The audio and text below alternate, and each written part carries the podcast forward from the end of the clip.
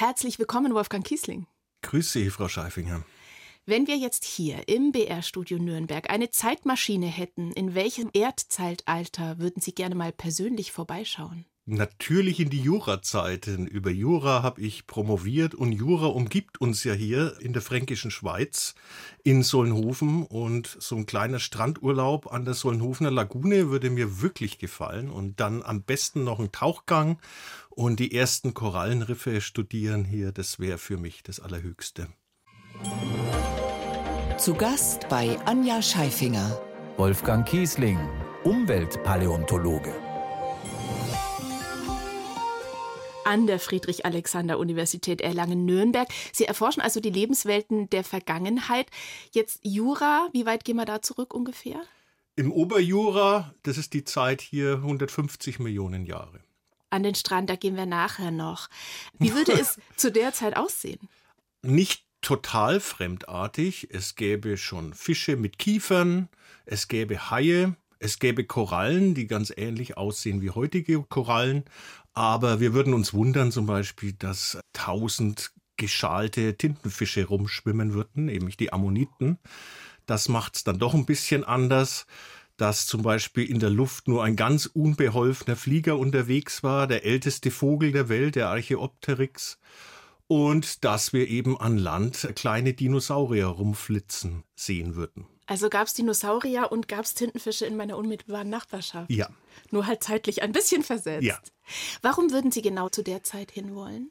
Das ist die Zeit, über die ich promoviert habe. Meine Doktorarbeit ging über Radiolarien. Das sind jetzt winzige kleine Einzeller aus Glas. Die gibt es auch heute noch.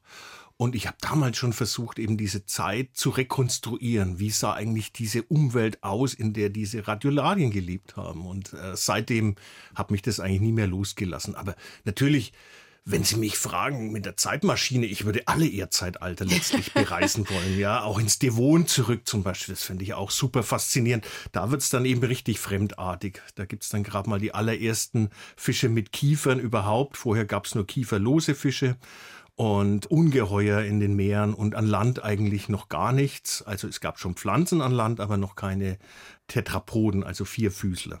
Jetzt, wenn Sie so begeistert erzählen, kann ich eigentlich meine Frage fast nicht stellen, die da gewesen wäre. Eigentlich ist doch Paläontologie ein ziemlich verstaubtes Fach. Ich finde, es hört sich zumindest so an. Lix lebt mehr, was Sie untersuchen. Wie konnten Sie sich dafür begeistern? Also, verstaubtes Fach, jetzt bin ich doch ein bisschen beleidigt, aber das, das, ist ganz okay, weil tatsächlich hört man das ab und zu. Der Ruf ist verstaubt und wir haben es tatsächlich nur mit toten Tieren zu tun.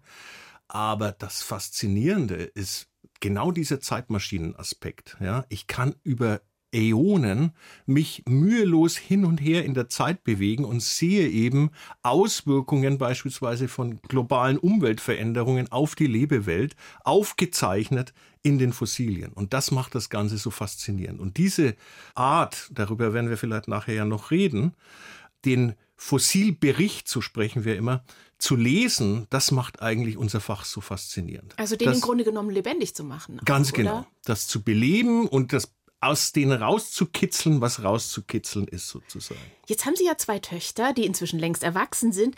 Aber wie haben Sie denen denn damals, als Sie noch Kinder waren, begreiflich machen können, was der Papa macht? Ich weiß gar nicht, ob sie es heute schon begriffen haben. Ich habe sie nie auf die Schiene gebracht, in Naturwissenschaften zu gehen. Aber Kinder muss man ja gar nicht groß gewinnen dafür. Die waren von Anfang an dabei, wenn wir mal in Steinbruch waren, Fossilien suchen. Das ist natürlich klar, dass da mitgemacht wird, voller Begeisterung. So, in Ihrer Tasche haben Sie gerade noch was rausgeholt. Und zwar sieht es für mich aus wie ein Ziegel, der eine wunderschöne, feine Struktur hat. Naja, also, es hat so wie ein großes, langgezogenes Blatt, das da abgedruckt ist in diesem rötlich-braunen Ziegel. Und ähm, Sie schauen mich jetzt erwartungsvoll an. Ich fühle mich gerade wie einer Ihrer Studenten. Mm, ich würde sagen, es ist ein Farn, der da vielleicht abgedruckt ist. Gar nicht so schlecht. Also ein oh. Farn ist es sicher nicht, sondern eines der ältesten Tiere, die wir kennen. Oh das festgewachsen auf dem Meeresgrund gelebt hat. Und das Faszinierende ist eben, wie alt das ist. Das ist jetzt fast 600 Millionen Jahre alt. Das ist also deutlich vor der eigentlichen Explosion, sagen wir da, der Tierwelt entstanden. Bis vor 50 Jahren wusste man praktisch über gar nichts über diese äh, Tierwelt, die eben vor dem Kambrium existiert hat. Und das habe ich einfach mal mitgebracht, weil das ähm, sehr faszinierend ist, wie groß schon diese allerältesten Tiere waren. Ja, die natürlich jetzt noch nicht viel gemacht haben. Die war praktisch nur wie so eine Seefeder am Meeresgrund sich hin und her gewiegt hat. Und wir wissen gar nicht mal, wie die sich wirklich ernährt hat. Vermutlich hat sie einfach irgendwelche organische Partikelchen aus dem Meerwasser aufgenommen. Aber das ist so eine der ganz großen, faszinierenden Fragen. Wie ist das eigentlich vonstatten gegangen, dass Tiere überhaupt entstanden sind? Sie selber sind über eine ganz überraschende Pflanze, wie ich finde, überraschende Pflanze überhaupt zur Paläontologie gekommen oder zumindest dort geblieben, nämlich die Alge. Ja, gekommen ist ganz richtig. Es war tatsächlich die erste Vorlesungsstunde in Geologie, Paläontologie, so hieß der Studiengang. Und es war die erste Stunde Paläontologie. Ich kam rein, natürlich etwas verspätet, wie meistens um Herr diese Professor. Zeit. CT Und immer, dann oder? Wie? war das schon voll im Gange und der Dozent redete über Kalkalgen, über Dasyclataceen. Ich wusste überhaupt nicht, dass es sowas überhaupt gibt. Verkalkte Algen. Und was ist das überhaupt? Und dann nach zehn Minuten war ich total gefesselt, weil es eben diese fremde Welt ist, mit der ich nie was zu tun hatte, was aber irgendwie auch eine Organisation hatte, eine Struktur hatte, in die man eintauchen konnte. Und das hat mich dann wirklich nicht mehr losgelassen. Nämlich, was ist so faszinierend an der Alge? Dass sie eben einen ganz bestimmten Bauplan hat, einen Strukturplan hat, den man nachzeichnen kann, dass man je nachdem, wie die Wirteln da organisiert sind, an dem Stamm dieser Alge, man bestimmen kann, welche Art das ist und so weiter. Das fand ich einfach ungeheuer faszinierend. Was sagt die über unser Leben aus?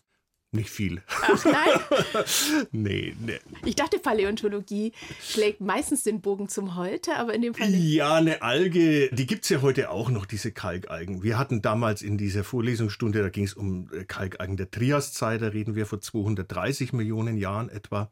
Aber wenn wir heute ins Mittelmeer schnorcheln gehen, dann sehen wir gleich als erstes, wenn wir aufmerksam schauen, tatsächlich auch so kleine Kalkalgen. Man muss nur eben aufmerksam schauen. 1 zu 1. Der Talk auf Bayern 2. Anja Scheifinger im Gespräch mit Wolfgang Kiesling sucht im fränkischen Meer nach Korallen. Ja, Sie haben uns ja vorhin schon ein bisschen mitgenommen an den Strand in Franken, den ich bisher vergeblich gesucht habe, denn wir sind ziemlich weit weg hier in Franken vom Meer eigentlich. Tatsächlich, ja. Bamberg ist so in Westeuropa der Ort, der am weitesten weg ist von allen Meeren. Aber Sie kennen es trotzdem, das Fränkische Meer, eben in der Jurazeit, haben Sie gesagt, vor, was haben wir gesagt, 150 Millionen Jahren. Oberjura, wo es wirklich alles Meer war, war etwa 150 Millionen Jahre her. Und da gab es Korallen. Da gab es Korallen, gar nicht so viele hier im Fränkischen. Da muss man dann schon ins Bayerische gehen, Richtung Eichstätt, Solnhofen, wo man dann tatsächlich auch Korallenriffe finden kann. Und Sie haben uns aber eine Koralle mitgebracht. Mehrere sogar. Eine versteinerte natürlich, also keine echte. Kann ich mir nicht verkneifen. Oh, Sie holen was raus, was für mich ausschaut wie so zwei kleine Waffelbecher ineinander. Ja, Eistüten, man kann das Ja, ne? tatsächlich so beschreiben. Eistüten, und das ist das Besondere auch an dieser Koralle, denn die hier untere, ne, das ist die Mutterkoralle, die ist fast gestorben. Und aus dem letzten Leben heraus hat sie praktisch eine Tochter generiert, die da oben drüber wieder gewachsen ist. Darf ich mal anfangen? Und das Ganze, was Sie jetzt hier in Händen halten, ist 370 Millionen Jahre alt. Also da sind wir schon deutlich, deutlich älter als Jurazeit. Da sind wir im Devon jetzt angelangt. Mhm. Innen hat so Lamellen, fast wie bei Pilzen. Ja, das sind die sogenannten Septen. Das sind die Strukturen, die praktisch den Körper der Koralle unterteilen. Wenn Sie Fotos sehen möchten, wie solche Versteinerungen aussehen, dann klicken Sie doch mal rein in unsere Bildergalerie bayern2.de 1 zu 1 der Talk. Warum hat die Koralle die Alge abgelöst als ihr Lieblingsforschungsobjekt? Ja, weil man mit Korallen einfach mehr anfangen kann und weil Korallen deutlich größere Strukturen bauen, nämlich Korallenriffe. Und genau die sind es eigentlich, die mich umtreiben seit inzwischen 25 Jahren. Was sagt zum Beispiel jetzt die Koralle, die wir gerade gesehen haben, die eben aussieht wie eine Mischung aus Eiswaffel und Pilzlamellen? Was erzählt die uns? Ja. Ihnen vor allem natürlich. Also vor allen Dingen erzählt sie mir, dass irgendwas nicht gestimmt hat während der Lebenszeit dieser Koralle. Ja? Warum ist die denn fast gestorben? Es muss ja irgendein Ereignis dann stattgefunden haben, was die fast getötet hat. Und das sind normalerweise irgendwelche Stressereignisse, dass zum Beispiel sehr viel Sediment plötzlich geschüttet wurde und die zugedeckt hat, diese Koralle. Das können aber auch andere Ereignisse sein. Aus einer einzelnen Koralle kriegen wir das nicht raus. Wir müssen das eben im Verbund anschauen. Und dann wird es eben interessant. Jetzt haben Sie noch eine andere Koralle mitgebracht, die komplett anders aussieht. Ja, ähm, das ist jetzt, die sieht aus wie Finger, die sich hier verzweigen. Und die ist tatsächlich deutlich, deutlich jünger. Die ist gerade mal 100.000 Jahre alt. Die ist aus Papua-Neuguinea. Und die gibt es auch heute noch. Das ist also eine Koralle, die heute noch in den Riffen unterwegs ist und die eben seit 100.000 Jahren praktisch unverändert ist. Also Korallen tatsächlich ändern sich evolutionsmäßig sehr wenig. Ist das der Grund auch, warum Sie sagen, von denen können wir so viel ablesen fürs Heute? Ja, also tatsächlich diese Wuchsform von Korallen, die gibt es schon seit Hunderten von Jahrmillionen Jahren. Und es hat immer einen gewissen Grund, warum eine Koralle in gewisser Form wächst. Zum Beispiel, wenn es tiefer wird, dann werden die Korallen plattiger. Und im flacheren sind sie eher massiv oder dann eben auch fingerartig. Und das hängt damit zusammen, wie sie mit steigendem Meeresspiegel umgehen können, wie sie mit mangelndem Licht zurechtkommen. Denn Korallen leben ja in äh, Symbiose mit Algen da kommen jetzt doch wieder die Algen ins Spiel, die ihnen eigentlich die Nahrungsgrundlage erstmal liefern. Und das ist also das Spannende. Da höre ich jetzt schon ein bisschen den Mitverfasser des jüngsten Weltklimaberichts vom IPCC, vom Weltklimarat. Ist das eigentlich sowas wie die Aufnahme der Hall of Fame eines Wissenschaftlers, wenn man da mitdenken und mitschreiben kann? In gewisser Weise ja. Es ist auf jeden Fall das politisch relevanteste, was man als Paläontologe erreichen kann. Ja, normalerweise haben Sie ja leider treffend gesagt, werden wir eher als verstaubt angesehen, aber da ist eben mal die Gelegenheit, wirklich auch beizutragen zur aktuellen politischen Diskussion, was beispielsweise Klimawandel alles anrichten kann. Was hat Sie noch daran gereizt, damit zu schreiben? Weil das hat ja doch Jahre, glaube ich, Ihres Forschungslebens in Anspruch genommen, oder? Ja, wenn ich gewusst hätte, dass es so viel Arbeit ist, ganz ehrlich, hätte ich vielleicht noch mal gezögert. Ich war natürlich Feuer und Flamme, äh, da mitzumachen, einfach mal zu erleben, wie es ist, mit 300 Kolleginnen und Kollegen an einem Bericht zu arbeiten. Wie funktioniert sowas eigentlich? Wie geht so eine Dynamik? Und ich war auch fasziniert von den Kolleginnen und Kollegen. Viele kannte ich ja schon namentlich aus der Literatur, mit denen zu arbeiten. Das fand ich auch ganz toll. Und geht es da auch eigentlich kontrovers zu? Also gibt es da auch Diskussionen, Streitereien oder zieht man da doch mehr an einem Strang? Das eine muss ja das andere nicht ausschließen, aber. Genau, also es spielt beides zusammen. Streitereien sind selten wirklich ernst. Es geht immer um die Sache. Es geht höchstens nur, wie bewerte ich das? Der Weltklimarat ist ja dafür da, ultimativ zu bewerten, die Literatur die es gibt. Und da gibt es manchmal schon Diskussionen, ja, es gibt doch hier fünf Arbeiten, die in diese Richtung gehen. Und dann sagt eben jemand anders, ja, das sind fünf Arbeiten, aber diese eine Arbeit, die was anderes sagt, ist eigentlich viel stärker zu bewerten, weil sie eben bessere Methodik zum Beispiel benutzt. Also da gibt es wissenschaftlichen Streit natürlich schon. Ja. Und wie kann ich mir das vorstellen, dass die Kollegen sagen, du, du hast doch die Korallen erforscht über die Jahrmillionen, die es die gibt. Was ist denn da deine Erkenntnis? Ist es so in der Richtung oder, oder wie ja, kann man, man sich das vorstellen? Also ich weiß, es ist sehr platt jetzt, aber. ja, ja. Man muss tatsächlich um Platz kämpfen. Das ist schon so. Dieser Weltklimabericht, das sind ja drei Arbeitsgruppen, jeweils etwa 300 Autoren. Also insgesamt arbeiten fast 1000 Leute an diesem Weltklimabericht. Und in jeder Arbeitsgruppe wird dann ein Bericht fabriziert, der etwa 3000 Seiten hat. Also wir sprechen jetzt von 9000 Seiten Weltklimabericht, was natürlich dann sehr wenige Leute überhaupt jemals lesen. Und trotzdem muss man um jede Seite da drin kämpfen. Und wenn ich jetzt als Paläontologe hergehe und sage, Leute, wir haben den Auftrag, auch in die Vergangenheit zu schauen. Der muss ja vorher schon da sein. Das muss die UNO beschließen. Ja, wir müssen in die Vergangenheit schauen um eben besser abschätzen zu können, welche Folgen eben der Klimawandel hat dann muss ich trotzdem noch kämpfen und sagen, also jetzt gebt mir mal bitte zwei oder drei Seiten, damit ich das ausführen kann. Und dann muss ich möglichst viele Mitstreiterinnen, Mitstreiter gewinnen. Was natürlich schwer ist, wenn im ganzen Weltklimarat nur zwei Paläontologen überhaupt sitzen. Von den tausend Autoren sind also nur zwei Paläontologen aber zum Glück auch ein paar Aufgeschlossene, die dann da mitmachen. Und dann äh, muss man das vorbringen, einen Antrag schreiben, was da rein soll. Und dann wird darüber abgestimmt. Und dann kriegt man am Ende das Plazit, ja bitte, ihr dürft fortfahren. Und dann wird es auch noch begutachtet und zwar insgesamt dreimal begutachtet, bis es dann endlich soweit ist. Also eine hochseriöse Sache und Sie kämpfen darum, weil Sie sagen, die Vergangenheit erzählt uns so viel übers Jetzt und übers Klima jetzt, ja. oder?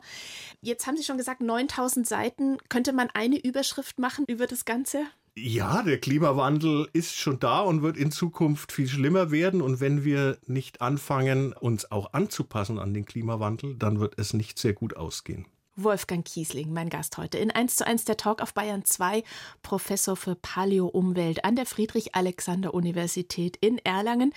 Aufgewachsen aber 90 Kilometer weiter nördlich in Coburg. Was ist denn eigentlich für den, der die Vergangenheit so gerne zum Leben erweckt, die erste Erinnerung in seinem eigenen Leben? An Steine, meinen Sie? Überhaupt an Ihr Leben? An Ihre Kindheit? Die erste Erinnerung ist, glaube ich, der Sandkasten. Da kann ich mich noch an einen erinnern. Vielleicht war ich da drei oder vier und habe gebuddelt. Und je tiefer man kam, desto goldener wurde dann der Sand. Daran kann ich mich erinnern. Und dann hatte ich einen älteren Freund, drei Jahre älter, und der hat dann gesagt, es ist gar kein Gold. Und das war meine erste Desillusionierung oh. sozusagen im Leben. Genau. Ich weiß nicht, ob das meine älteste Kindheitserinnerung ist. Bin jetzt ein bisschen überrascht über die Frage. Aber wenn das Sie jetzt schon sagen, an Steine, was ist denn dann da Ihre? Ja, das habe ich mir aus einem Bild auch, als ich bei meinem Urgroßvater da auf dem Land war und auf dem Steinhaufen saß. Dieses Bild hat mir meine Mutter immer gezeigt und gesagt, ja, da war schon klar, dass du mal Geologe wirst. Weil auch die Geologie, das muss man vielleicht kurz erklären, mit der Paläontologie verwandt das ist. ist das Grunde, ist ein ne? Studiengang, ja, Geologie, Paläontologie. Letztlich. Naja, und die Mama muss es ja wissen, die ist Lehrerin. Die kennt sich aus, oder? Ja. Äh, und hat eben ganz klar erkannt, mein Kind wird mal Geologe, der Papa ist Diplomingenieur.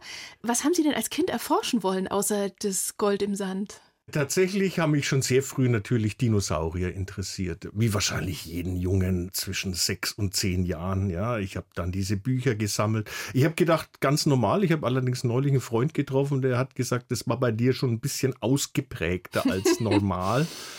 Aber ich wollte eigentlich jetzt gar nicht unbedingt Dinosaurierforscher werden. Nur was ich früh schon beschlossen habe, ich will Forscher werden. Das war mir schon klar. Und in welche Richtung meine Forschung geht, das war völlig offen. Natürlich Naturwissenschaft musste es schon sein. Und äh, was mich sehr geprägt hat, war tatsächlich die Sendung Querschnitt von Heumer von Dittfurt. In den 70er bis 80er Jahren kam die, glaube ich, noch im Fernsehen. Das war unglaublich. Und da hatte ich die Faszination eigentlich her. Und die hat sie nicht mehr losgelassen, genauso wie die Faszination für Abenteuer.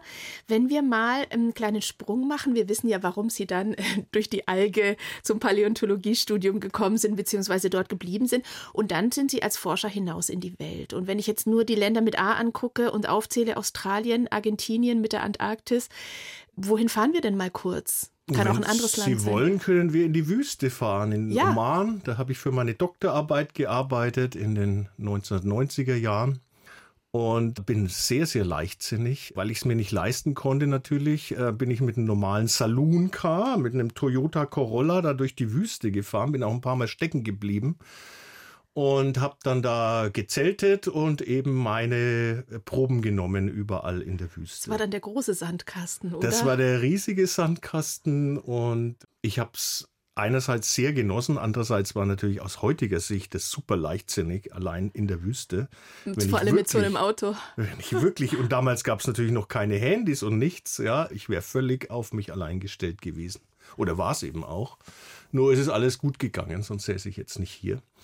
Ähm, vielleicht ein Erlebnis aus der Zeit, wenn ich schildern darf. Ich habe gerade mein Zelt aufgeschlagen, dann kamen Beduinen vorbei im Pickup und sagten, ich soll sofort mitkommen. Dann dachte ich, habe ich jetzt eher Land besetzt? Habe ich irgendwas falsch gemacht? Nee, die haben mich dann eingeladen zum Essen und so weiter. Und dann dachte ich, wow, toll, ich erlebe Beduinen in ihrer natürlichen Umgebung sozusagen. Aber natürlich wollten die dann was dafür. Die haben gesagt, du bist Geologe, du weißt bestimmt, wie man Wasser findet. Also am nächsten Tag los in der Wüste Wasser. Und da haben sie mir gesagt, da hat es jetzt seit sechs Jahren nicht mehr geregnet. Und das war dann schon eine gewisse Herausforderung.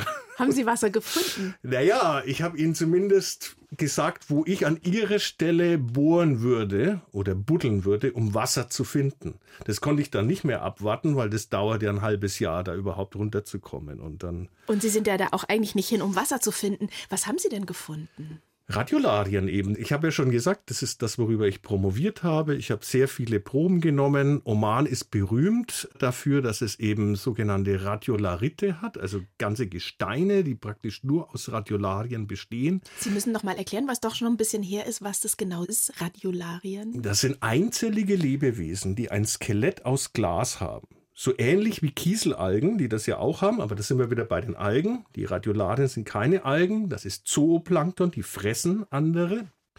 Und die gab es eben in riesigen Mengen, eben gesteinsbildenden Mengen. Und im Oman so häufig, dass sie ganze Gebirge aufgebaut haben. Und die sieht man auch, wenn man drüber fliegt, diese roten Schichten. Das ist alles Radiolarit. Jetzt sehen Sie ja die Tiere immer nur in Versteinerungen. Beneiden Sie manchmal die Biologen, dass sie die lebend erforschen? Warum sollte ich die beneiden? Die müssen mich beneiden, weil ich kann die Lebenden sehen und die Versteinerten. Die Biologen können nur die Lebenden sehen.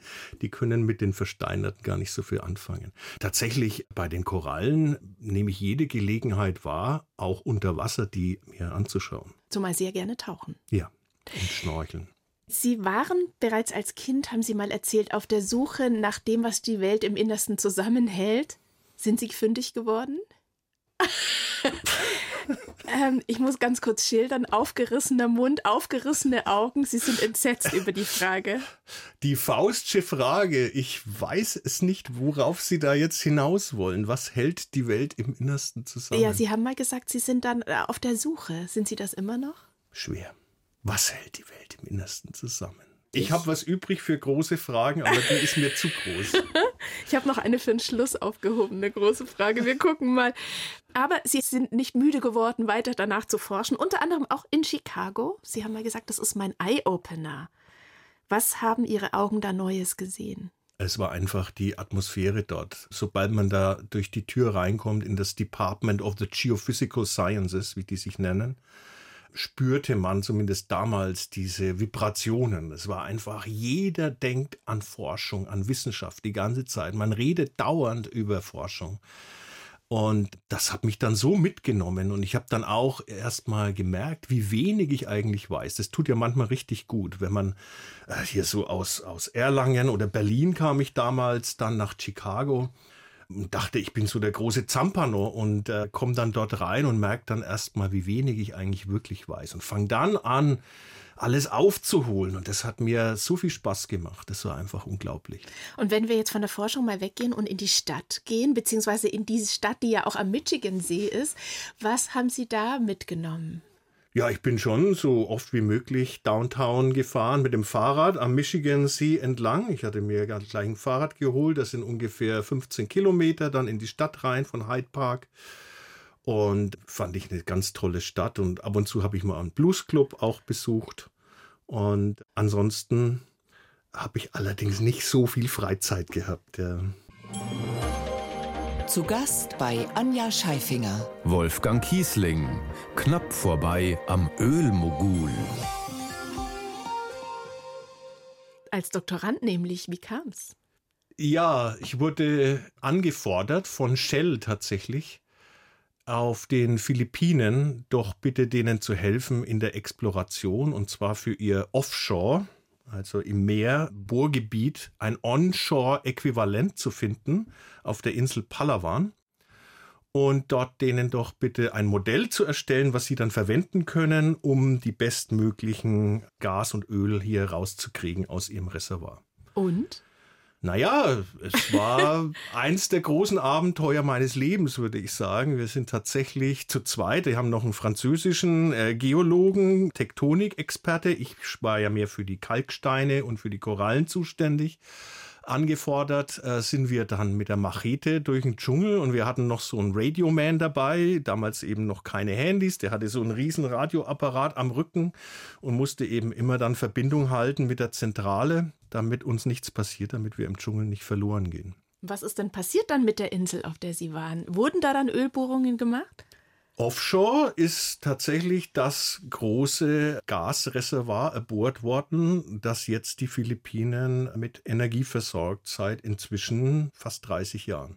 Jetzt haben wir ja schon gesprochen über den Weltklimabericht, den Sie mitverfasst haben. Ist es so ein bisschen eine Wandlung vom Saulus zum Paulus? Tatsächlich muss man das so sehen. Ich muss auch ganz ehrlich sagen, es war damals in den 90ern so eins der ganz großen Ziele für Paläontologie-Studierende, in die Erdölindustrie zu gehen. Das war so das Allerhöchste der Gefühle. Da hat man am meisten Geld verdient, das war hoch angesehen und so weiter. Und ich habe erst später gemerkt, dass irgendwie was nicht zusammenpasst. Dass eigentlich diese Ausbeutung der Erde nicht das ist, was ich wirklich machen will. Und ich habe dann eben auch erst später erkannt, wie furchtbar die Auswirkungen von Klimawandel sein können. Und dadurch hatte ich dann eigentlich meine ganze Forschungsausrichtung, das war dann nach der Doktorarbeit, erst deutlich nach der Doktorarbeit, in Richtung Klimafolgenforschung praktisch umgeändert. Jetzt geht es in diesem Klimabericht ja auch darum, dass dass man, glaube ich, jetzt gesichert sagen kann, dass das Aussterben der Tierarten mit dem Klimawandel zu tun hat. Obwohl das ja eigentlich schon viele Jahre immer wieder zumindest diskutiert wurde. Ja, das tatsächlich ist gar nicht so ganz trivial, aber wir wissen heute mit großer Sicherheit, dass zwei der großen Massenaussterben, das ist ja nochmal was anderes als normales Artensterben, Massenaussterben in der Erdgeschichte auf rapiden Klimawandel und zwar rapide Klimaerwärmung zurückzuführen sind. Wenn Sie ein Tier wieder auf diese Erde zurückholen könnten, das längst ausgestorben ist, welches wäre es? Naja, am harmlosesten wäre es zum Beispiel, so einen Ammoniten wieder zurückzuholen. Und ich fände es schon faszinierend, hatte ich ja vorhin schon angedeutet, diese Schwärme von Ammoniten, die sich durchs Meer bewegen, äh, wieder zurückzuholen. Wenn ich jetzt allerdings Neugier getrieben wäre, was ich natürlich bin, und ein gewisses Fossil zurückholen möchte, dann wäre es Dunkleostus tatsächlich. Was ist das? Dunkleostus ist ein Panzerfisch aus der Devonzeit, neun Meter lang, der Schrecken der damaligen Meere, bei Weitem das größte Tier, was überhaupt gelebt hat, der eben von manchen sogar in Verantwortung gezogen wird, dass Wirbeltiere überhaupt an Land gegangen sind, sozusagen diesen furchtbaren Räuber entkommen indem ich an Land gehe. Das ist natürlich ein bisschen spekulativ, ja, da gibt's ganz andere Theorien noch, aber das illustriert sehr schön, welche Power dieser Dunkleostus hatte. Der sieht auch wirklich furchterregend aus. Und warum möchten Sie den wieder haben, wenn das so furchterregend ist, diesen Dunkleostus? Der klingt ich ja möchte, auch schon furchterregend. Ich möchte den einfach in Aktion mal sehen. Wie, wie hat er wirklich seine Beute gejagt? Der hatte ja gar keine wirklichen Zähne, der hatte praktisch nur so Panzer Rasiermesser, die da runtergingen und, und musste praktisch riesige Stücke von der Beute abreißen, um die dann zu verschlingen. Und Sie haben vorher noch die Ammoniten ins Spiel gebracht und haben gewunken mit einem weiteren Fund, den Sie mitgebracht haben. Also es sieht für mich aus wie, hm, naja, der Abdruck einer Muschel. Naja, wenn Sie so wollen, äh, sieht es auch ein bisschen aus wie eine Muschel, aber es, eigentlich hätte ich eher gedacht, dass Sie Schnecke sagen. Ja, es ist eine Mischung so aus Muschel und Schnecke. Spiralig aufgerollte Schale ist, aber wir wissen sehr sicher, dass der Körper, der da drin steckte in dieser Schale, eben keine Schneckenkörper war, sondern ein Tintenfischkörper mit tatsächlich ganz vielen Tentakeln und mit Rückstoßprinzip ist der so durchs Meer geschwommen. Und zwar nicht allein, sondern in Schwärmen. Und den haben Sie gefunden, gar nicht weit von hier. Und das könnte ich theoretisch auch, oder? Sowas finden, in Buttenheim. Ja, in der Tongrube Buttenheim, wo tatsächlich jedes Wochenende ganz viele Fossiliensammler unterwegs sind. Also wer in ihre Fußstapfen treten möchte, zumindest so ein bisschen mal reinschmecken möchte, der kann da anfangen. Wer jetzt wissen möchte, wie solche Versteinerungen aussehen, Wolfgang Kiesling hat uns freundlicherweise ein paar Fotos zur Verfügung gestellt. Klicken Sie doch mal rein in unsere Bildergalerie unter bayern2.de. Da sieht man sowohl Korallen, wie sie versteinert sind, als auch im Meer. Gehen wir nochmal zurück zu dem Klimabericht, den Sie eben mitgeschrieben haben vom IPCC, vom Weltklimarat. Sie haben eigentlich 2014 schon gesagt in einem Interview, Sie haben wenig Hoffnung für die Zukunft der Meere. Jetzt 2022 auch mit diesem Wir können heute gesichert sagen, dass das Massenaussterben der Tiere mit dem Klimawandel zu tun hat. Haben Sie das Gefühl, es ändert sich was? Sie werden gehört? Ja, in gewisser Weise ja. Wir haben uns jetzt auch zusammengetan mit dem Weltbiodiversitätsrat und es wurde zumindest beschlossen, dass jetzt größere Gebiete unter Schutz gestellt werden, nämlich 30 Prozent der Meere und 30 Prozent des Landes. Das war unsere Minimalforderung, wo wir gesagt haben, das brauchen wir, um Artenvielfalt zu schützen für die Zukunft. Und was jetzt noch passieren muss, ist, dass wir diese Schutzgebiete auch klimasmart anlegen so sprechen wir, dass sie praktisch, ich habe ja vorhin schon von Anpassung an den Klimawandel geredet, der ist halt jetzt schon da und der wird noch schlimmer werden. Egal was wir tun, es wird passieren. Und damit müssen wir rechnen und auch bei den Schutzgebieten rechnen und die dann eben so anlegen, dass Tiere darin migrieren können. Von einem Schutzgebiet ins nächste sozusagen ungehindert, ohne dass da eine Barriere da ist, sodass die verbunden sind sozusagen. Polwärts natürlich mit dem Klimawandel auswandern können. Und im Grunde genommen ist es ja trotzdem nur in Anführungsstrichen eine Reaktion. Ne? Also es ist dann kein, keine Umkehr eines Klimawandels oder ein es möglichst so belassen, wie es gerade ist, sondern es ist mehr oder weniger ein, okay, wie können wir darauf reagieren dann als Tier? Ja, natürlich, wir müssen in beide Richtungen denken. Ich habe jetzt absichtlich die Minderung rausgelassen, die uns natürlich Tag und Nacht auch beschäftigt. Das ist dauernd in der Diskussion, auch in der politischen Diskussion. Aber unserer Meinung nach wird viel zu wenig über Anpassung geredet. Deswegen ist es mir wichtig, das in den Vordergrund zu stellen. Wir müssen das koppeln aneinander. Wir können nicht nur über Minderung reden, wo immer noch viel zu wenig getan wird. Ja, wir hatten im letzten Jahrzehnt die größten Treibhausgasemissionen der gesamten Menschheitsgeschichte.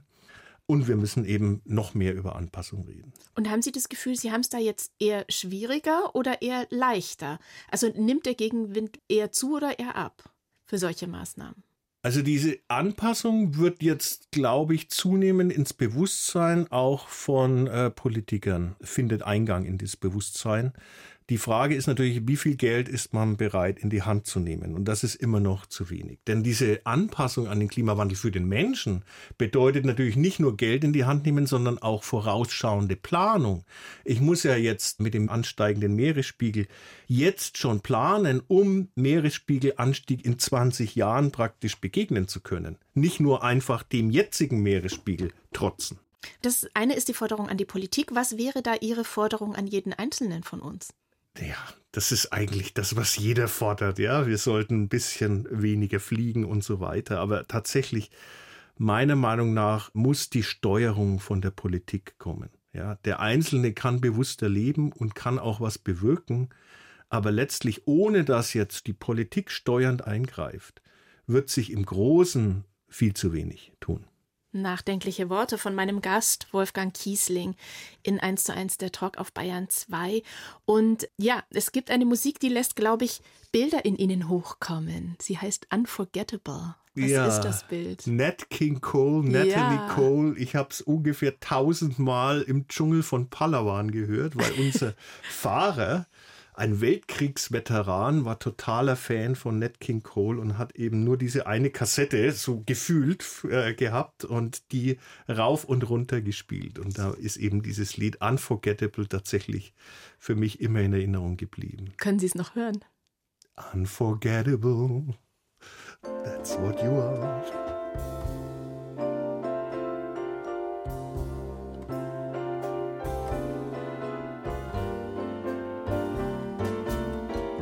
Unforgettable. That's what you are. Unforgettable, though near or far.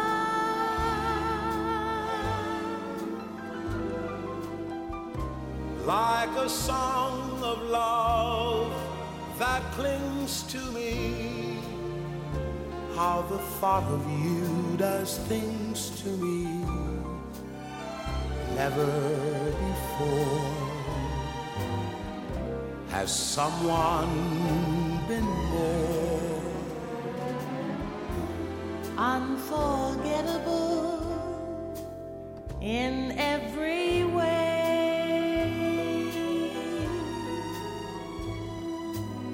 and forevermore? and forevermore? That's how you'll stay. That's how you'll stay. That's why, darling, it's incredible that someone so unforgettable Thinks that I am unforgettable too.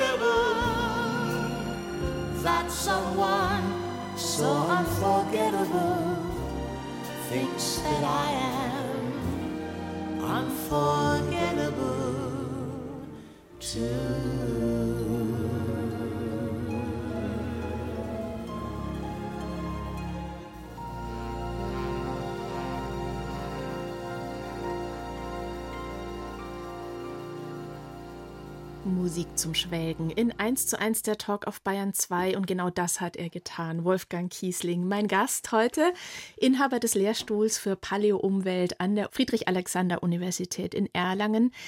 Ohne die Alge wäre es soweit nicht gekommen. Darüber haben wir schon gesprochen. Wir haben auch schon gesprochen über die vielen Länder, in denen Sie geforscht haben. Wo haben Sie denn den Klimawandel am deutlichsten erlebt?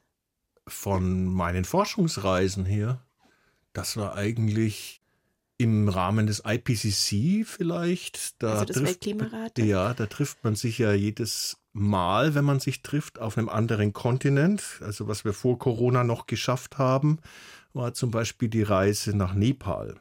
Und da gab es gerade Monsunregenfälle, aber mehr als Monsun. Tatsächlich waren die Stürme so intensiv, dass der Flughafen außer Betrieb war. Und dann gab es auch Ansprachen tatsächlich vom Premierminister von Nepal, der uns dann doch sehr klar darauf hingewiesen hat, dass dieses Land sehr, sehr zu kämpfen hat mit dem Klimawandel. Das war so für mich so das Eindrucksvollste. Und dann äh, war noch ein Weltklimaradtreffen in Südafrika. Auch dort der Hinweis darauf, dass dieses Land extrem leidet unter dem Klimawandel. Also das, was wir hier erleben, ist da eigentlich noch harmlos. Und es zeigt natürlich auch gleichzeitig das Dilemma eines Forschers, der weltweit unterwegs ist, dass der CO2-Abdruck gerade von Ihnen sicherlich nicht der vorbildlichste ist und In gleichzeitig, ähm, genau. In der Tat, aber auch der Weltklimarat lernt dazu und da war Corona tatsächlich extrem hilfreich. Wir haben gelernt, man kann selbst riesige Meetings mit eben 300 Leuten auch virtuell abhalten. Man braucht nur Disziplin und eine gute Planung. Dann funktioniert es auch. Und ich denke, dass jetzt in Zukunft viel, viel mehr virtuell stattfinden wird und nicht mehr eben 300 Leute aus aller Welt an einen Ort fliegen, um ein Meeting über den Klimawandel zu halten. Wenn ein Paläontologe von Wimpernschlag in der Zeitgeschichte redet, was meint er dann? Dass eigentlich alles, äh, was wir heute erleben, immer nur ein Wimpernschlag in der Zeit ist und dass nur die Paläontologie uns diese extremen Langzeitperspektiven erlaubt, dass wir da wirklich sehen, was passiert, nicht nur im Laufe von Jahrmillionen, sondern wir können das ja fast beliebig, nicht ganz beliebig runterbrechen auf feinere Zeiteinheiten. Wir können es auf Tausende von Jahren runterbrechen, immerhin, aber wir können es dann auch auf Milliarden Jahre strecken. Und wenn wir jetzt mal die ganze Erdgeschichte herunterbrechen auf 24 Stunden, also auf einen kompletten Tag, dann erscheint der Mensch, ich glaube, zwei Minuten vor Mitternacht. Ja, das ist richtig. Kann man sagen, der Mensch ist so ziemlich das einzige Lebewesen, das seinen eigenen Lebensraum kaputt macht? Sagen wir mal so, der Mensch ist der Einzige, der die Fähigkeit dazu auch hat, global alles kaputt zu machen. Ich würde jetzt anderen Arten nicht unbedingt, naja, es hat ja keiner den Willen, seinen Lebensraum kaputt zu machen, aber Arten können schon katastrophale Auswirkungen auf andere Arten haben. Ne? Das sind zum Beispiel Mikroben, die eben Krankheiten verursachen und so weiter und dadurch eben tatsächlich, es gibt wenige Beispiele, aber es gibt Beispiele, dass Viren oder Bakterien zur Ausrottung von Arten geführt haben. Wenn wir hören, was wir in diesen Tagen gehört haben, das Jahr 2023 ist das wärmste gewesen seit der Erfassung. Der Januar ist der wärmste gewesen, dieser Januar jetzt. Was geht da in Ihnen vor als Mensch und als Forscher? Ja, ich überrascht mich überhaupt nicht. Mhm. Und es wird 2024 eventuell noch mal wärmer sein. Tatsächlich sind die zehn wärmsten Jahre in den letzten 15 Jahren gewesen, die wir überhaupt erlebt haben. Es wird so weitergehen. Ich meine, wir wissen, dass es so weitergehen wird. Und es wird halt Zeit, dass jetzt endlich mal kapiert wird, dass es auch wirklich, wirklich teuer wird, nichts zu tun, viel teurer wird, als jetzt Geld in die Hand zu nehmen. Wie bleiben Sie fröhlich angesichts solcher Katastrophenmeldungen? Trotz dieser Katastrophenmeldungen, ich weiß gar nicht, ob ich ein sehr fröhlicher Mensch bin. Ich versuche einfach pragmatisch zu sein und eben meinen Beitrag zu leisten und mein Leben zu leben. Aber es fällt schon schwer. Es ist ja nicht nur der Klimawandel, der ähm, einen zurzeit beschäftigt. Mhm, das stimmt. Es gibt noch andere Katastrophen. Ähm, wenn ein Tier ausstirbt, welches Geheimnis nimmt es mit? Kann man das anhand eines Beispiels erzählen? Also, äh, wenn ein Tier ausstirbt, nimmt es ziemlich viel Potenzial mit ins Grab, nämlich Potenzial, nochmal neue Arten hervorzubringen. Denn jede Art, die lebt, hat natürlich eine Vorgängerart gehabt. Und ähm, das Geheimnis der Biodiversität ist ja, dass mehr neu entsteht als ausstirbt. Also diese Balance ist extrem wichtig. Und ansonsten sind wir ja dafür da, eben diese Geheimnisse der ausgestorbenen Tiere aufzudecken. Das ist ja genau unser Job. Wie entspannen Sie? Ich gebe meinem Hund Gassi. Leni. Leni ah. inzwischen der zweite Labrador. Wir haben den aus einer Scheidungsfamilie geholt mit 36 Kilo.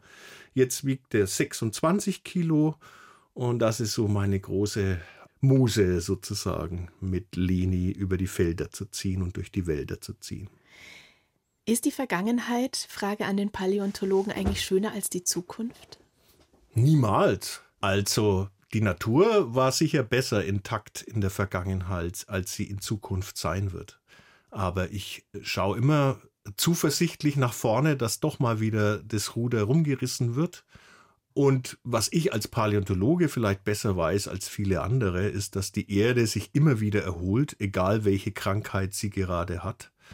Und in Jahrmillionen gerechnet wird es nur besser werden. Bis vielleicht ohne Menschen dann, ohne oder? Ohne Menschen eventuell, aber vielleicht gibt es sogar die Chance mit Menschen. Hoffnungsvolle Worte noch zum Schluss in 1 zu 1 der Talk auf Bayern 2 mit Wolfgang Kiesling, falls Sie da noch was nachhören möchten. Sie finden den Podcast in der ARD Audiothek und noch einen Podcast-Tipp habe ich für Sie, wenn Sie eintauchen möchten, wie wir jetzt in verschiedene Gebiete dieser Welt, in die Unterwasserwelt Grönlands zum Beispiel oder in den Regenwald von Sri Lanka, dann hören Sie rein in die Radioreisen. Da gibt's viel zu entdecken.